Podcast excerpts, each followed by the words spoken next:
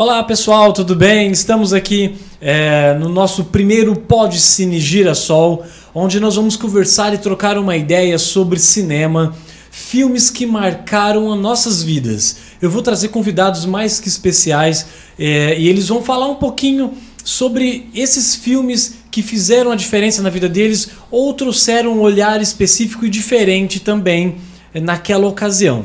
Estamos aqui com duas pessoas que eu particularmente gosto bastante, gosto de conversar, que entende pra caramba de cinema, que é o nosso grande amigo Igor. E aí, Igor? E aí, Rodrigo, bem? valeu, obrigado pelo convite, cara. Tô aqui muito feliz para participar dessa primeira edição do Pod Cine Girassol. Eu espero que eu possa ajudar e compartilhar um pouco do que eu gosto e um pouco da minha visão sobre o cinema com um filme muito legal. É muito interessante o filme que eu trouxe pra gente conversar. Ah, eu tô ansioso pra para poder ver esse filme seu aí, pra gente conversar um pouquinho sobre ele. E o prazer é meu te receber aqui, tá?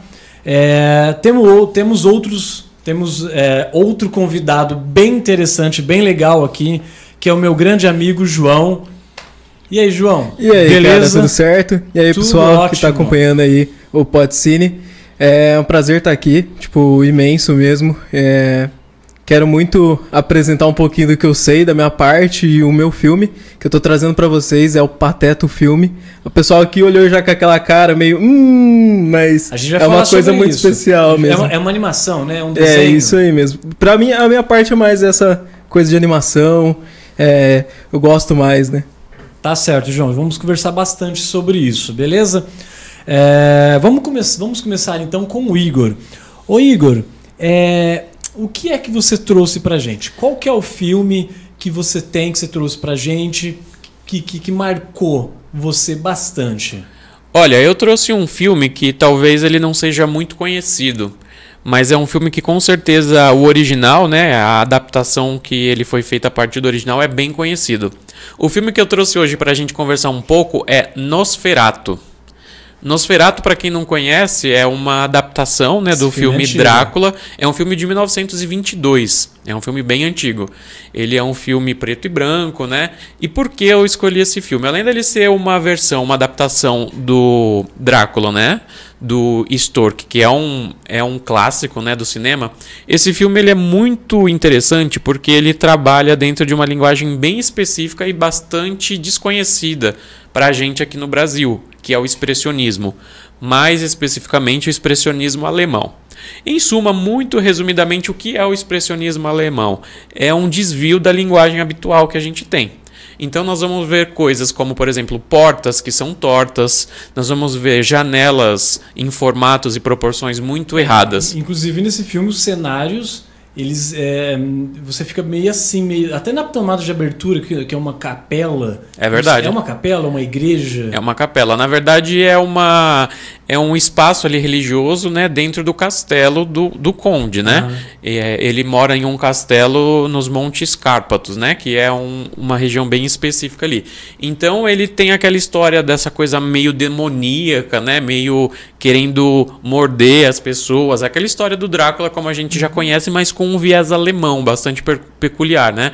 E, sobretudo, essa questão do expressionismo é muito interessante porque é uma coisa que nós não vamos encontrar em outro filme, praticamente, no mundo.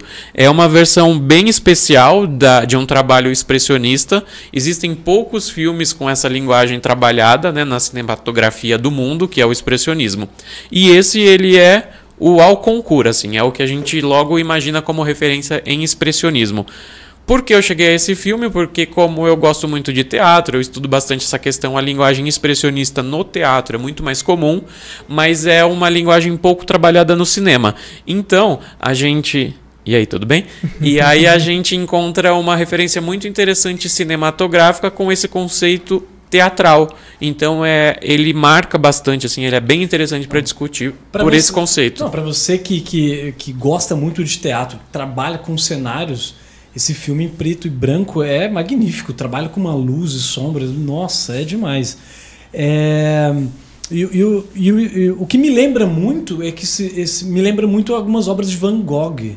esse, Sim. esse filme. E eu não sei se, se foi origi esse expressionista alemão, expressionismo alemão, ele veio de Van Gogh, trouxe alguma coisa assim, porque tem alguns filmes alemães dessa, dessa mesma época que, que se baseiam muito nesses, nesses quadros, é, principalmente Van Gogh. Eu acho, eu acho bem, bem interessante. É, não, não é, é habitual hoje, né? Hoje Sim. Por exemplo, se a gente for fazer como você fez um paralelo de uma obra de arte, uma obra de arte que é bastante conhecida, é o Grito, né? O Grito é aquela obra que o cara tá assim andando em uma uhum. ponte, aquilo ali é um expressionismo também. Então, para vocês imaginarem mais ou menos o que é o conceito do filme, essa questão mais distorcida da realidade, uma visão pouco peculiar do, dos acontecimentos diários, né? Então, o, o Gert, que é aquele autor da obra do Grito, que é bem conhecida, que já se transformou até em meia, né? Eu, inclusive, tenho uma meia dessa com o Gut. Olha, suas meias são peculiares. meias é, são meias marcantes. Eu costumo dizer que são meias felizes, né? São rap socks. Então, é, a gente, eu, eu quero muito implementar esse conceito aí de rap socks que deixam as vidas das pessoas bem mais felizes. Voltando para o cinema e para o expressionismo, é bem interessante porque a gente pode ter uma ideia do que é esse filme. Então fica a dica, é um filme bem interessante que a gente pode conversar mais. Quem tiver perguntas e quiser discutir mais, manda as mensagens aí nas nossas redes sociais. E é um filme que inclusive a gente encontra com facilidade na internet. É, é interessante esse filme, é, essa colocação sua trazer para os dias de hoje que muitas pessoas curte bastante, ah, eu curto muito filme, curto assistir e tal, só que não faz esse paralelo, né, do cinema com a arte, que está tudo ligado, né? Você pega um, Sem dúvida. você pega um quadro, como você disse, e, e você pode jogar dentro do filme que é, que é se você parar um frame, você, você parar uma foto, é um quadro, né? É, eu lembro que eu estava fazendo um curso há muito tempo atrás e eu estava falando de um filme que muita gente não presta atenção, que é o Batman versus é, é Batman Cavaleiro das Trevas, né? Cavaleiro das Trevas, você entrou e, no... Isso, Cavaleiro, nossa, do, do Nolan, ele é ótimo. É ótimo. Uhum. E ele usa muito de um, de, de, um pintor chamado Caravaggio. Conheço o Caravaggio. Cara, e, e, se você pegar os quadros dele e você colocar dentro do filme, é, é, é a mesma coisa. Muda as personalidades, muda, muda as personas do filme. Mas essa relação que as pessoas, muitas pessoas não fazem de hoje, né? é, como arte em si a pintura influenciou no cinema hoje, né? É, eu acho que a pintura sempre influenciou a arte. De uma forma geral, eu uhum. costumo dizer que a pintura ela é a precursora de todas as demais artes. Se a gente for fazer um raciocínio rápido, a primeira obra de arte que a gente encontra, talvez na história da humanidade, é uma pintura rupestre, ou seja, uma pintura, né?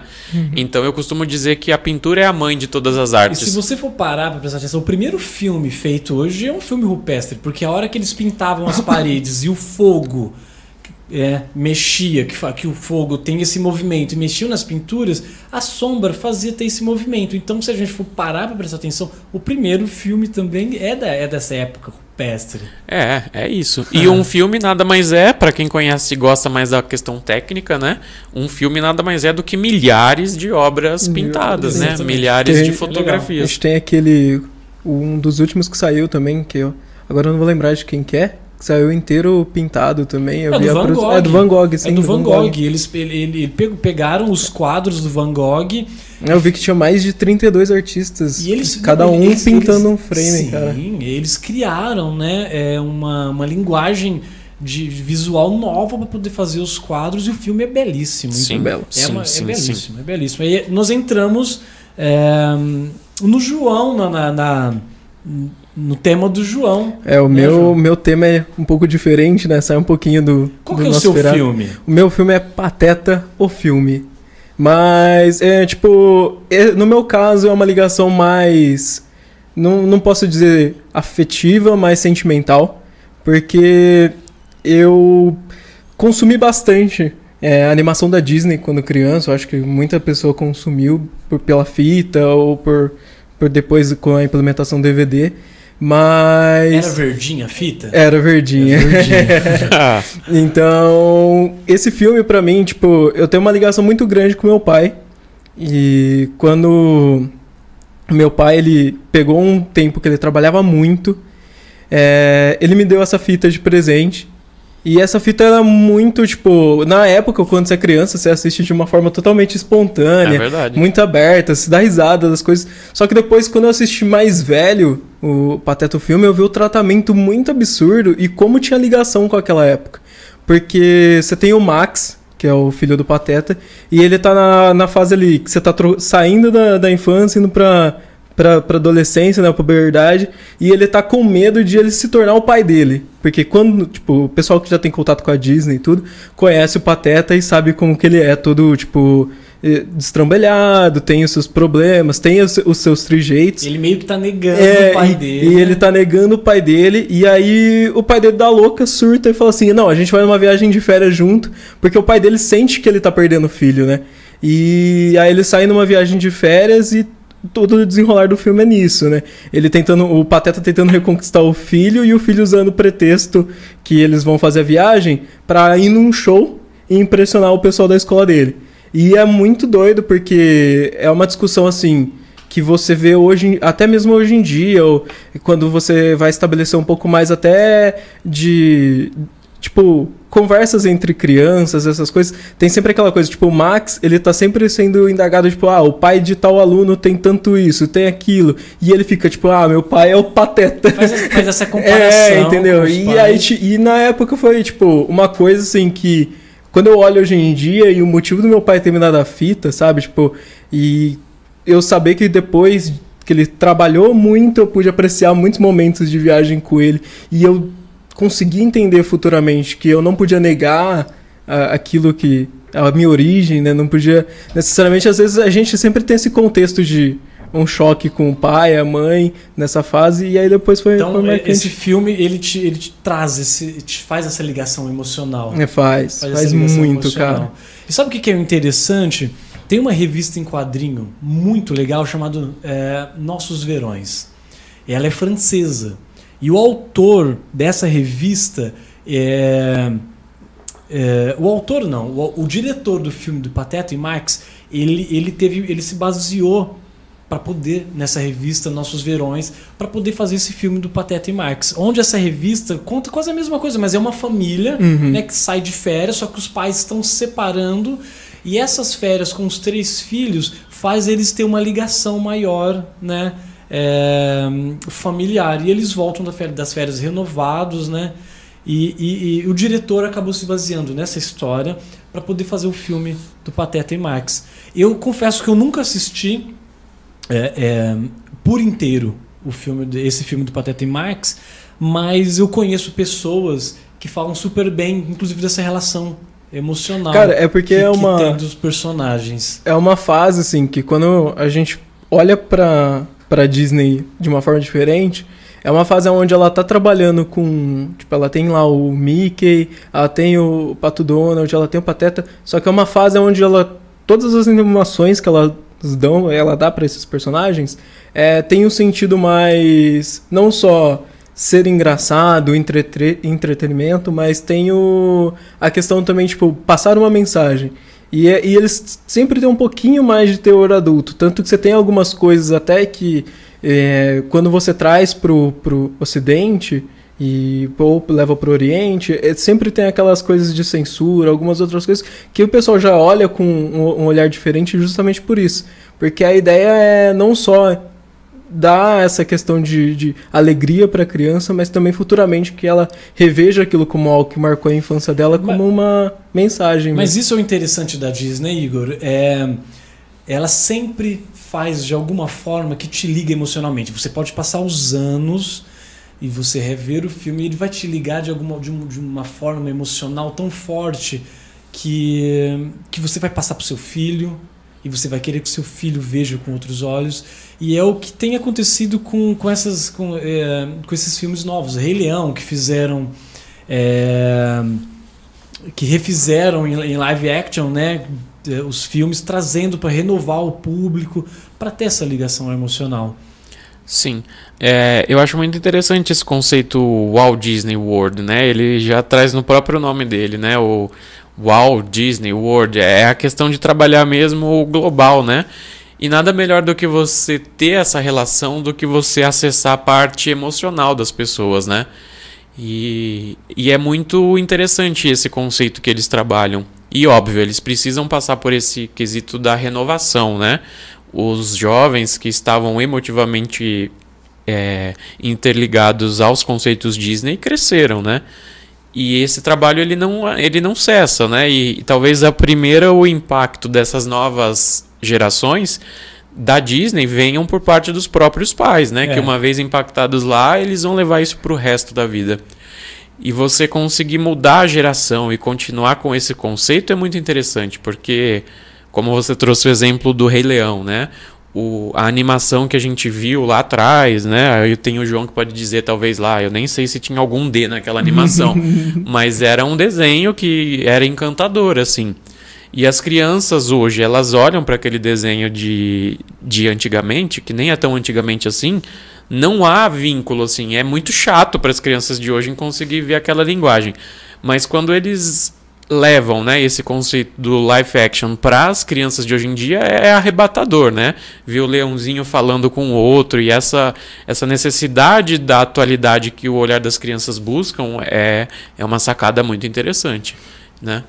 É, que eu acho que o diferente de Nosferatu, né, que querendo ou não, apesar dele envelhecer, ele envelhece bem e é contribui verdade. ainda pro filme, né? Sim. Tipo, é um envelhecimento que contribui. Eu acho que pra Disney o envelhecer de vez em quando é bom por causa da nostalgia, mas não é necessariamente aquilo que contribui. Então, hoje em dia, querendo ou não, um monte de coisa. Ah, às vezes o pai, por ter uma ligação até mesmo com os super-heróis, essas coisas, a criança consome uma coisa mais é, visivelmente cheia de efeito visual. E às vezes, quando ela realmente assiste esse filme, ela fala, pô. E ainda mais hoje em dia que a maioria dos desenhos está se renovando para 3D justamente por ser uma prática mais fácil de animação e que gasta menos tempo e custo. O que né? acaba ganhando nesse desenho é, é, essa relação que foi abordada, os temas que, que fazem uma ligação com as pessoas muito mais do que a animação, né? Que, uhum que é bem simples, é, mas bem... os temas são complexos e profundos, né? É. Uh, bom, é isso, pessoal. Agradeço a presença de vocês, de estar contribuindo aqui para o nosso podcast hoje. Espero é, encontrá-los vocês aqui outras vezes. Vai ser um prazer imenso. O papo foi super gostoso, mas como diz o meu amigo Igor, tudo que que é gostoso vai acabando um pouco mais rápido, o tempo vai passando mais rápido, né? É. é muito obrigado, Igor por Imagina. ter colaborado aqui com a gente. Eu que agradeço e pode contar comigo quando quiser. Agradeço. João, muito obrigado pela sua colaboração. Eu que agradeço igualmente também. Estamos aí para o que precisar. Valeu, muito obrigado. É... Pessoal, é, espero vocês no nosso próximo podcast com convidados especiais, trazendo, fi trazendo filmes especiais também para vocês e que vocês, se não assistiram esses filmes, dão uma pesquisada, vale muito a pena. Eu tenho certeza de que eles vão contribuir para algo muito interessante nas, na, nas suas vidas. Espero vocês até a próxima. Siga nossas redes sociais no YouTube, Facebook Instagram da Girassol, ok? É, desde já, brigadão e até a próxima. Tchau, tchau.